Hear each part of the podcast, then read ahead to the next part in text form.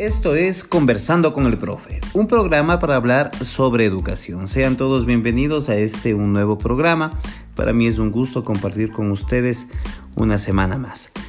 El día de hoy nos acompaña Gabriela Jacome, quien ya estuvo en nuestro programa de la eh, semana anterior y es para mí un honor pues volverla a presentar. Gaby, ¿cómo estás? ¿Cómo estás tú? Saludos con todos. Muchísimas gracias nuevamente por esta invitación. Y pues estoy aquí. Dime, ¿de qué quieres hablar? Bueno, vamos a hablar de educación, como dice nuestro eslogan. Ahora, eh, quiero empezar presentándote. Ya la semana anterior eh, no tuve, creo, el tiempo adecuado para decir lo genial que eres, porque eres una persona muy, muy genial. Eh, Gaby es licenciada en matemática y física, es graduada por la Universidad Central del Ecuador, también tiene un masterado en enseñanza de la matemática, esto lo hizo en la Universidad de las Fuerzas Armadas, ESPE, también de acá del Ecuador.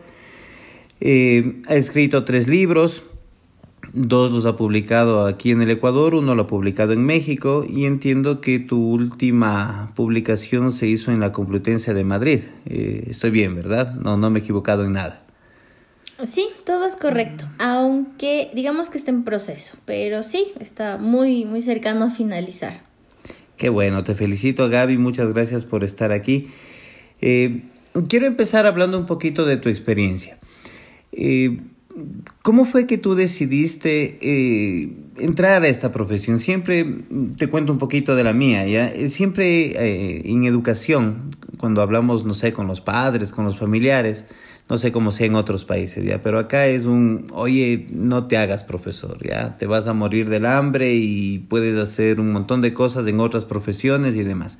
¿Cómo, cómo te pasó a ti? ¿Cómo elegiste esta profesión? Bueno, la, el inicio de todo ¿sí? Se, eh, se dio pues en mi adolescencia. Específicamente cuando cursaba eh, lo que ahora es el décimo año, bueno, entonces era tercer curso. Eh, cuando yo estaba en el colegio, le permitieron, pues al colegio experimental, poner en la malla a física. Y bueno, ahí también me enamoré de la física, que llevaba matemática y que encima de todo se podía comparar o tenía muchos más, muchos más ejemplos en la vida real.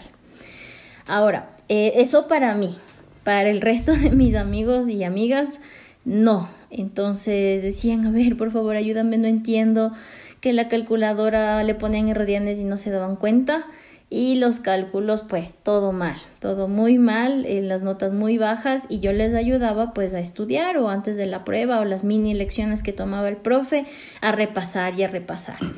Entonces eh, me sentí bastante bien eh, compartiendo lo que en un punto ya domino con mis compañeros y compañeras, estaba muy bien, muy bien. Y cada año que pasaba en el grupo de amigas que tenía, pues también eh, se dio algo similar. Éramos exactamente cuatro y justo dos que éramos muy aplicadas y otras dos que no, pero eh, les ayudábamos bastante. Entonces, eh, todo eso se fue formando y con eso yo ya tenía mi decisión de ser docente y obviamente de matemática y o física. ¿Tú crees que ahí nació entonces tu vocación? Yo tengo el criterio de que supongo que para todas las profesiones, ya, pero especialmente para profesiones como la docencia o la medicina, tú tienes que sentir como ese llamado, ya, como que yo necesito hacer esto, yo tengo que hacer esto de alguna manera. ¿Tú lo sentías así o era más una cuestión como que se me hace fácil entender esto y quizá yo pueda ser un apoyo para otras personas, pero no necesariamente desde la docencia? ¿O, o cómo fue para ti? Como te digo, fue afianzándose en cada año, porque claro, podías decir, bueno, son mis conocidos y pobrecitos, les ayudaré, pero bueno, eh, si vamos a lo cierto, yo tenía otra, otra idea. Justo un año antes de décimo, en segundo tenía, bueno, en noveno, tenía la idea de ser ingeniero en sistemas. Eh, recuerdo también eso porque tengo un primo que es graduado allí y también me agrada mucho las computadoras, entonces iba igual en la rama de la matemática, pero así como la docencia aún no. Y como fue, bueno, pasó lo que les comento, eh, sí, o sea, fue como el llamado. Eh, cada año fue, yo puedo hacer mejor, porque si vamos un poco a las teorías eh, de educación, era muy conductista, ¿ya? incluso había clases que eran muy teóricas y, y me, o sea, yo sí entendía, pero había compañeras que no, y realmente entendía incluso el odio que tenían a la materia y era muy, es muy chocante ver eso porque dices, pero si es algo tan hermoso las matemáticas. Pero claro, se entiende que en un punto ellas también tuvieron una experiencia negativa. Entonces es por eso que sentí, como tú dices, el llamado. O sea, no, es solo ayudarles a, esas personas, sino a todos quienes se sientan así, que logren, que no teman, que no teman, que, que les guste la matemática o, la física, o en este caso cosas que son muy aplicables en nuestro diario vivir. Entonces sí, sí, ahí, ahí fue el llamado. Y, tú me decías, me acuerdo ahorita, que eh, hay personas que te dicen que no seas profesor, ¿no es cierto? ¿Ya? Y eso te quería preguntar, ¿y qué decía tu familia? ¿Cómo, cómo era la cuestión de, de la docencia? Sí, o sea, sí hubieron, bueno, realmente unos tíos, pero entiendo su preocupación. Como personas adultas y experimentadas, y también hablamos de otros tiempos donde un docente para ganarse o para mantener a su familia debía tener mínimo dos instituciones eh, donde laborar y si el que ya podía tenía hasta tres, es decir, que no pasaba en su casa y si tenía hijos no iba a verles a sus hijos, los tenía cuidados con alguien más por su trabajo y así tenía algo representativo para su hogar. Sí, las condiciones que ahora tenemos, mm, bueno, son mejores que antes, pero incluso ahora, bajo nuestras condiciones actuales, no son las mejores.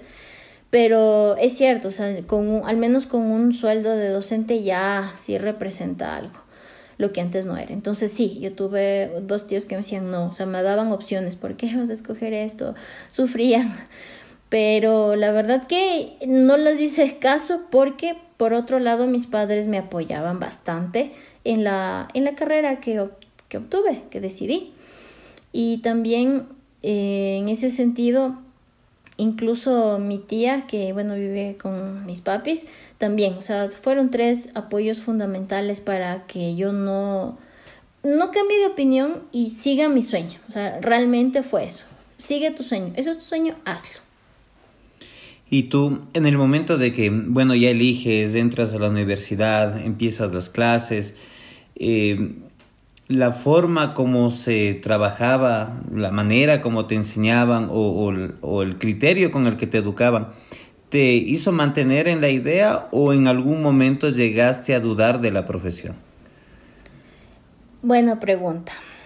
En la universidad como tal, no. Porque primero me di cuenta de algo, algo que parece obvio, pero que realmente son procesos, no sé si llamarlos de la vida, ¿ya? Eh, porque cuando yo enseñaba a mis compañeros era más fácil, ya decir, bueno, yo les conozco, sé que están mal, era más personal, digamos, la relación, más cercana, ¿ya?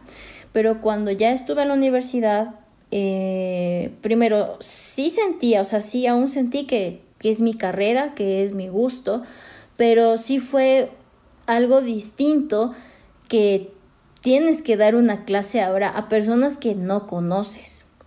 Y obvio, primero en las clases, es decir, a tus compañeros y a tus expertos docentes.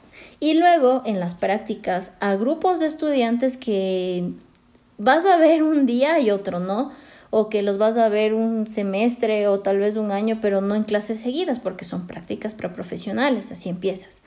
Entonces, esa fue la parte un poco chocante. No digo que eso me hizo desfallecer, para nada, pero fue algo donde sí me tuve que esforzar, a diferencia de que en los temas eh, de conocimiento teníamos que ahondar más, ya eso no, tuve problema, pero en la parte en sí de docencia como tal sí tuve que ahondar y cada vez mejorar. Entonces allí sí nos sirve mucho para luego aplicar en nuestra vida profesional. Eh, no, no lo dudé allí. Eh, pero sí tuve una duda, porque luego en mi vida laboral eh, sentía que realmente hay temas que no conozco y que quisiera haber conocido. Entonces allí sentí que tal vez no debió haber seguido docencia, sino una ingeniería o ser matemática. Pero también viendo las mallas, analizando todo, eh, sería una experta, pero no experta en enseñar también. Justamente eso te iba a decir. En la el criterio de educación, el que yo lo manejo y supongo que muchas personas también, es como que necesitamos un puente.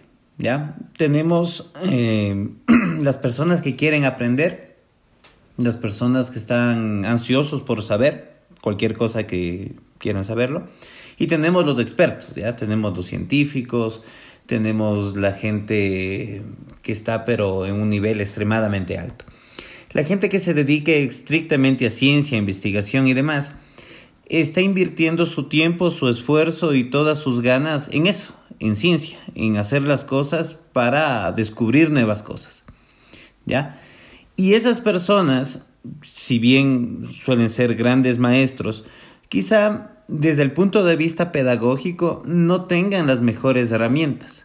Entonces, a mi criterio, el docente es aquella persona que puede entenderle al científico, que puede saber cómo piensa, cómo hace sus cosas, y lo puede traducir en un lenguaje que sea fácil de comprender para los que recién están empezando el camino. Entonces, en ese sentido, Gaby, te felicito porque esa es tal cual la idea de un docente, ¿no? Si bien, especialmente en nuestro campo, en la matemática, siempre se puede hablar de decir, eh, bueno, yo quizá hubiera hecho algo más puro, ¿no? Eh, muchas veces es una idea de, oye, ¿por qué seguir una maestría en algo de enseñanza como la tuya, ¿no? Enseñanza de la matemática en vez de una en matemática pura, en algo que, que sea aplicable a, no sé, a la industria y demás.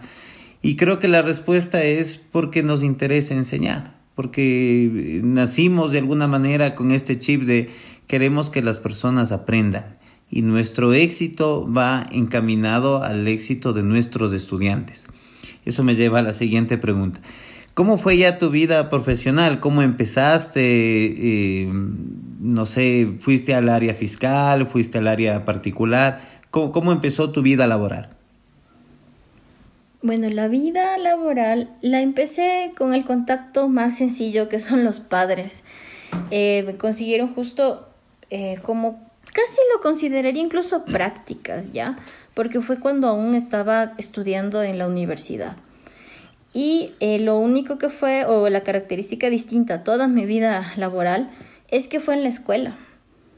Y bueno, ahí vamos. Bueno, ¿cómo es que eh, yo estoy estudiando licenciatura para educación media, que es colegio o superior? Y fui a la parte de la escuela, o sea, fue para probar. Y como insisto, fue contactos de mis padres. La verdad que ahí me di cuenta de ciertas falencias que estaba cometiendo como docente porque en clases, sí, eh, no todos aprenden igual. Entonces, allí eh, de eso me di cuenta con los niños, fue la primera experiencia laboral. Y había, me acuerdo, un niño que era muy inquieto, que me acuerdo que todas las profes, ay, decían, no, este niño no, creo que quiere aprender y todo eso, en una escuela privada. Pero él sí podía, sea, él sí podía matemática. Y yo me quedaba impresionada y también todos se quedaron impresionados, incluso sus compañeros, cuando vieron su desempeño y mucho más su promedio, decían, tú, sacar esta nota. Y, y va, va a eso, ¿no? Nuestro objetivo como docentes es enseñar a las personas que no van a entender lo menos. O sea, hay personas que son muy, eh, que en la primera aprenden, y ahí está bien. Pero también hay personas que no, y hay que mm, buscar otros métodos para hacerlo. Entonces, esa fue mi primera experiencia. Lamentablemente por la misma universidad no pude culminar, pero lo poco que estuve, primero reforcé que realmente mm, yo quiero dar más conocimientos, o sea, un poquito más difíciles. Entonces, sí, yo o mi, mi experiencia laboral se ubica en la, en la parte media. Entonces, ya, bueno, con las, eh, con las prácticas preprofesionales, que sí fueron en colegio. Ya cuando empecé a trabajar, pues sí, estuve en colegios privados y luego en fiscales. El último fue en fiscal. Son distintas cosas realmente, pero se tiene de todo, se tiene de todo. Y la idea es buscar cómo llegar a que realmente el estudiante pueda aprender. Y no solo eso, sino que le guste, le guste llegar a su conocimiento, llegar a la meta. Me parece que de hecho justo por ese camino va la investigación que tú realizaste y, y, la razón inclusive de estos programas que estamos realizando acerca de estilos de aprendizaje. ¿Cómo llegó eso a tu mente? ¿Cómo, ¿Cómo dijiste, quiero ponerme a investigar esto de acá? Si bien son teorías que se manejan desde los años 80, eh, ¿por qué tomarlas desde, desde el punto de vista matemático que entiendo que tú lo hiciste? Ya, verás, bueno, eso fue siempre con guía, un poco de guía. Cuando terminé mi, mi carrera en la Central, en la Universidad Central, existió en ese tiempo, no sé si hasta ahora existe, una planificación que entiendo yo, venía, me parece que de Cenecita, y se llamaban los proyectos semillas. Entonces, en estos proyectos, los docentes tenían horas de investigación, eran obligatorias, ¿ya? Mientras más investigación hagan, obviamente iban a tener menos carga docente y más para sus proyectos. Entonces yo pertenecía a un grupo de la misma carrera en el cual empezaron con esto de los estilos de aprendizaje. Entonces fue ahí donde fue el primer, digamos, la semilla, como dice el proyecto, sobre esta teoría y averiguándolo bien, hasta ahora se lo puede utilizar. No es que porque fue en ese tiempo no se lo utiliza. Es más, casi como todos tenemos la elección eh, de escoger nuestra música favorita, nuestros colores favoritos, así también en la educación, nuestras teorías favoritas.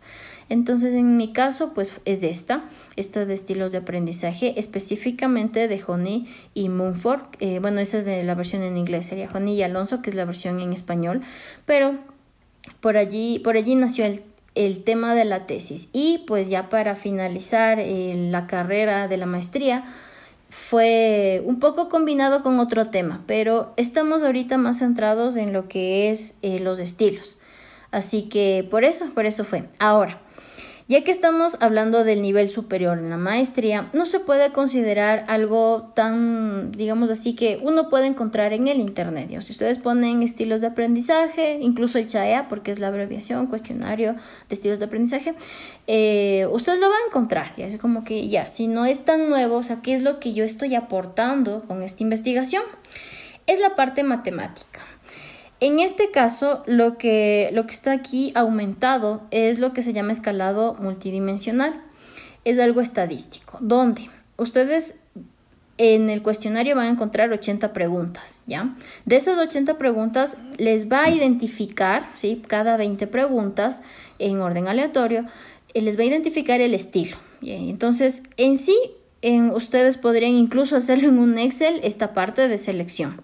Pero en el escalado multidimensional, a esas 80 preguntas eh, las consideramos 80 variables y las reduce a 2 o, como en, este, en nuestra investigación, a 3, ¿de acuerdo? Es un espacio tridimensional.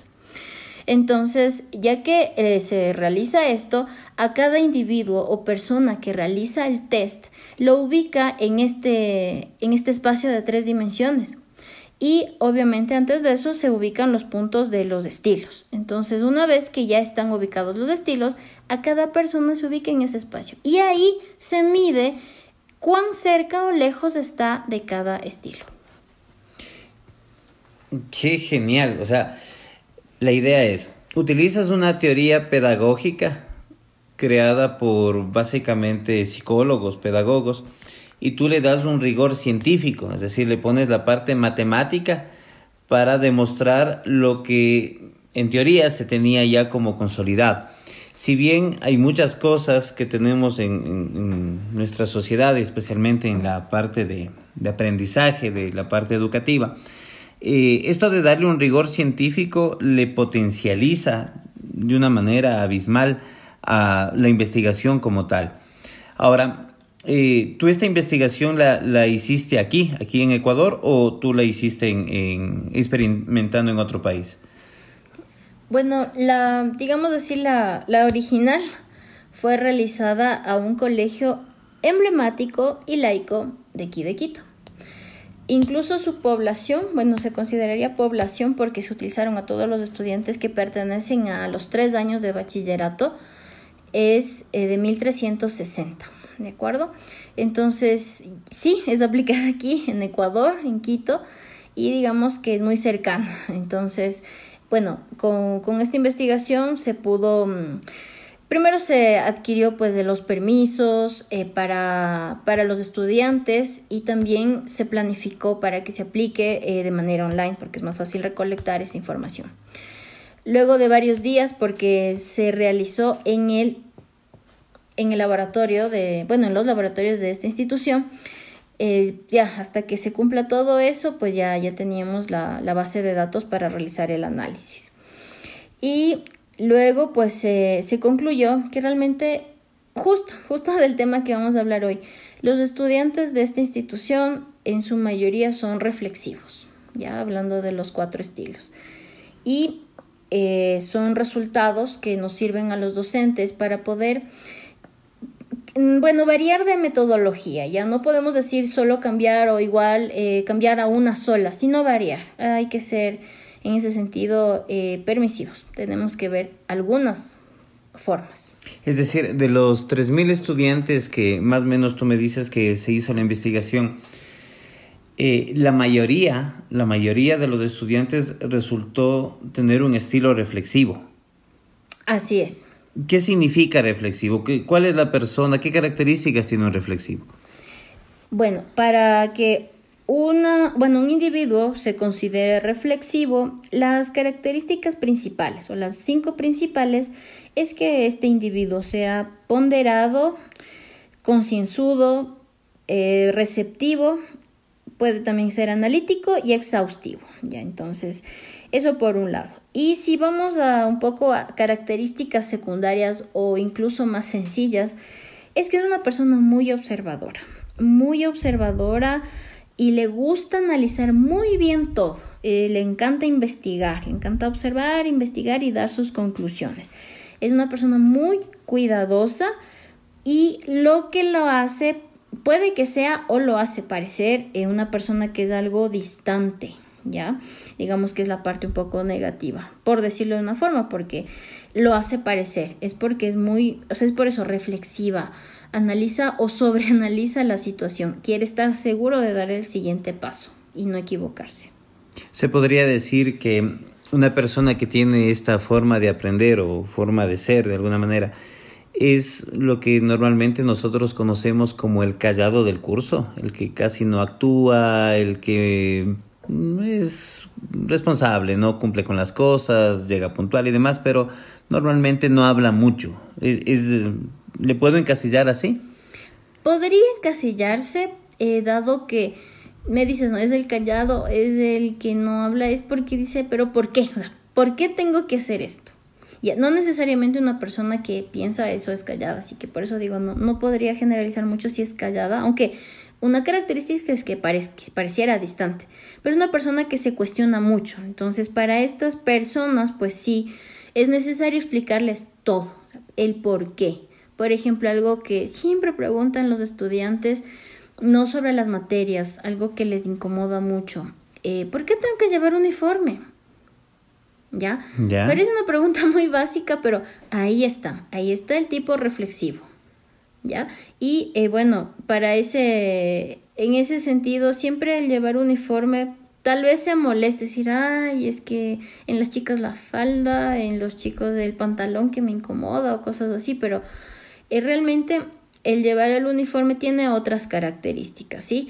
Entre ellas es pertenecer a un grupo, ¿sí? Eso no da el ir con otra ropa. Y es algo que se ha conservado aquí en Ecuador. En general, ¿sí? Todas las instituciones tienden a. Hay una que, me parece que solo van los días lunes o iba los días lunes con uniforme, pero aún así llevan el uniforme aunque no sea obligatorio, pero el resto de instituciones sí lo llevan. Pero bueno, también aquí es una cuestión de, de, o sea, hay una investigación inclusive detrás en la que ponía un ejemplo, leía yo un artículo que decía, las personas van a ser mucho más productivas en el momento de llevar un uniforme. Me parecía un poco distante la, la idea ¿no? de, de la realidad, pero el ejemplo que daban es, cuando tú te levantas en la mañana y vas a ir a tu lugar de estudio y no tienes un uniforme, gastas energía y tiempo en pensar qué te vas a poner. ¿ya? Y si justo lo que quieres ponerte ya te pusiste ayer, por ejemplo, o justo lo que necesitas, no sé, está mojado porque llovió y se mojó cuando se lavó, o cualquier otra cuestión que suceda, hace que te quite tiempo y energía, mientras que en el uniforme, y bueno, también quizá te, se puede estar mojado también, ¿no? Pero es como que vas a prever un poquito más. Es como que ya te levantas y sabes lo que tienes que ponerte, te pones y te vas, no gastas energía en eso, no gastas tiempo en eso y lo inviertes de mejor manera en otra cosa. Ahora, volvamos a, la idea central. Esta persona reflexiva, eh, mira, yo he leído tu investigación y no logro reconocer o no logro ver exactamente cuál es la diferencia que existiría con una persona teórica, ya porque las características que tú ahorita me dices del reflexivo, a mí me suenan también que podría ser un teórico o no. Ya, bueno, te voy a leer también las características principales del teórico. Ahora, puede ser que ahorita leyendo pues, eh, suenen similares, pero ya los vamos a analizar. ¿Listo? Bueno, en el caso del reflexivo, las características principales son metódico, lógico, también puede ser objetivo, es crítico y estructurado. Ese es el teórico. Este es el teórico. Y claro, o sea, parece de metódico, también puede ser el reflexivo. Ya, el reflexivo, como le decimos, analiza, analiza bastante y es muy investigador. En el teórico, esto crea que sí, o sea, el, esta persona va a ser eh, muy eh, pensadora, por decirlo de una forma, y también se va a relacionar con otras personas para justificar sus conocimientos o en tal caso inclusive entrar en debate. ¿Ya? Cosa que no hace mucho el reflexivo, porque el reflexivo le cuesta un poquito más que el teórico asegurar o dar el siguiente paso. Listo. El teórico no. Este eh, tiene, digamos, los conocimientos muy claros. Puede que incluso en estas discusiones, digamos, o bueno, proponga algo y le digan no, ya, pero igual, él, él está basado, está con su teoría, está seguro, mientras que el reflexivo está dispuesto a aceptar esa contraparte. Entonces, a ver, ¿por qué no? Ah, ya, entiendo. Ah, eh, ¿Y qué más? Y también aporta lo suyo, pero podemos hacer esto. Bueno, es un ejemplo.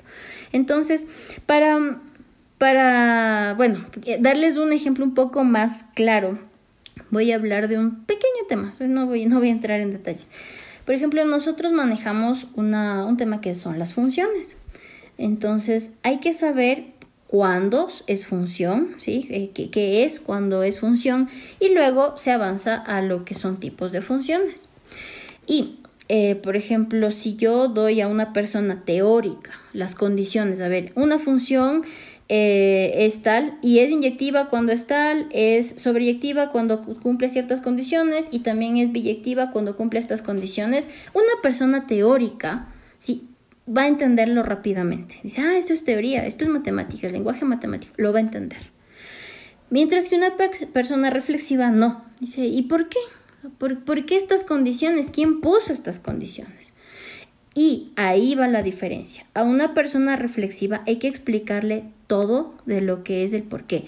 Y por eso los profesores tenemos que ejemplificar toda la teoría o la materia o los conocimientos que estamos desarrollando. Porque si no hay un ejemplo o no se ancla a algo de la vida real, los estudiantes que son reflexivos no van a encontrar, como tú utilizaste la anterior palabra, el puente para llegar a, esto que queremos, a que entienda. ¿Y por qué? ¿Y por qué esto? mientras que un teórico lo da por sentado, porque entiende bastante, o sea, es diferente. Y pues por esa razón, inclusive, eh, con la investigación realizada de, esto de los estilos, coincide tanto de que al menos era más de la mitad que son estudiantes reflexivos. Eso quiere decir que eh, está bien, son estudiantes donde quieren saber y por qué. O sea, ¿por qué esto es así? Hay que explicarles, hay que ejemplificar. Eso es lo que te puedo decir como diferencia entre el reflexivo y el teórico. Claro, porque, y, qué genial que ahora lo, lo, mencionas, porque mientras tú hablas es como que uno va recordando cómo, cómo aprendía. Yo recuerdo que cuando estaba en el colegio a mí me explicaban ciertas cosas y mm, en matemáticas hay leyes, ¿no? Leyes, axiomas, teoremas, etc. Y era como que esto es así y punto, ¿ya? Y para mí sí era problema, porque yo sí necesito preguntarme el, bueno, ¿y por qué? ¿Por qué razón esto es así? Pero claro, yo tenía compañeros que en este momento son profesionales, matemáticos puros y demás, que se les hacía extremadamente simple entender, ¿ya? Y quizás no lo podían verbalizar como tal a lo que entendían, pero ellos entendían.